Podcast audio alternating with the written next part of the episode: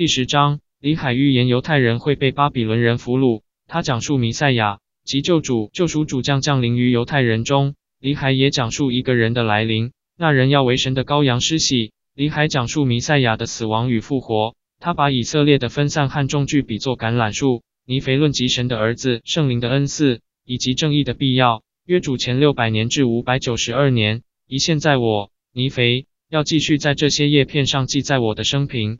及我的统治和事工，因此为了继续我的记事，我必须讲一些我父亲和我哥哥的事。二因为看啊，事情是这样的：父亲讲完他的梦，并劝诫他们要尽最大的努力后，就对他们讲述犹太人的事。三在他们灭亡，耶路撒冷大城也灭亡，许多人被俘往巴比伦后，他们会按照主认为适当的时刻再度返回。是的，必从囚禁中释回，而从囚禁中释回之后。必再拥有他们继承的土地。四是的，就在父亲离开耶路撒冷六百年后，主神要在犹太人中兴起一位先知，即弥赛亚，或换句话说，世界的救主。五而他还讲到众先知，为这些事做见证的先知为数何其多，为他所说的这位弥赛亚，或世界的救赎主做见证。六因此，全人类都在迷失和坠落的状态中，除非他们信赖这位救赎主，否则必永远如此。其他还讲到一位先知要在弥赛亚之前来到，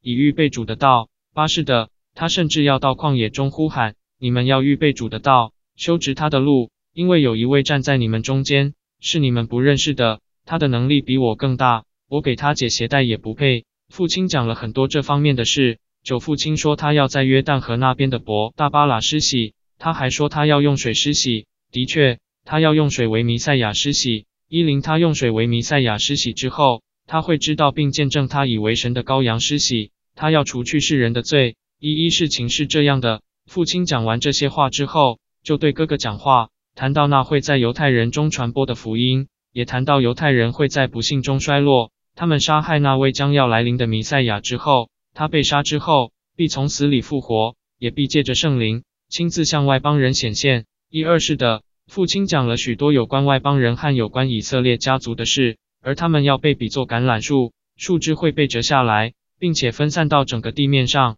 一三因此，他说我们必须一起被领进应许的，以应验主的话，就是我们必被分散到整个地面上。一四以色列家族被分散之后，必会众聚。总之，等外邦人接受了完整的福音之后，橄榄树上原来的枝条及以色列家族的遗裔必被接回。也就是会认识真正的弥赛亚，他们的主和他们的救赎主。一五父亲用这样的话对哥哥预言和讲话，还有很多事我不写在这本书上，因为我已尽量把我认为合宜的事写在我的另一本书中。一六我所讲的这一切事，都是父亲住在雷米尔山谷的帐篷时发生的。一七事情是这样的，我尼肥听了父亲所有的话，关于他在异象中看见的事，以及他借着圣灵的力量所说的事之后。他凭着对神的儿子的信心获得这种力量，而神的儿子就是那位必将来临的弥赛亚。我尼肥渴望也能借着圣灵的力量看到、听到和知道这些事。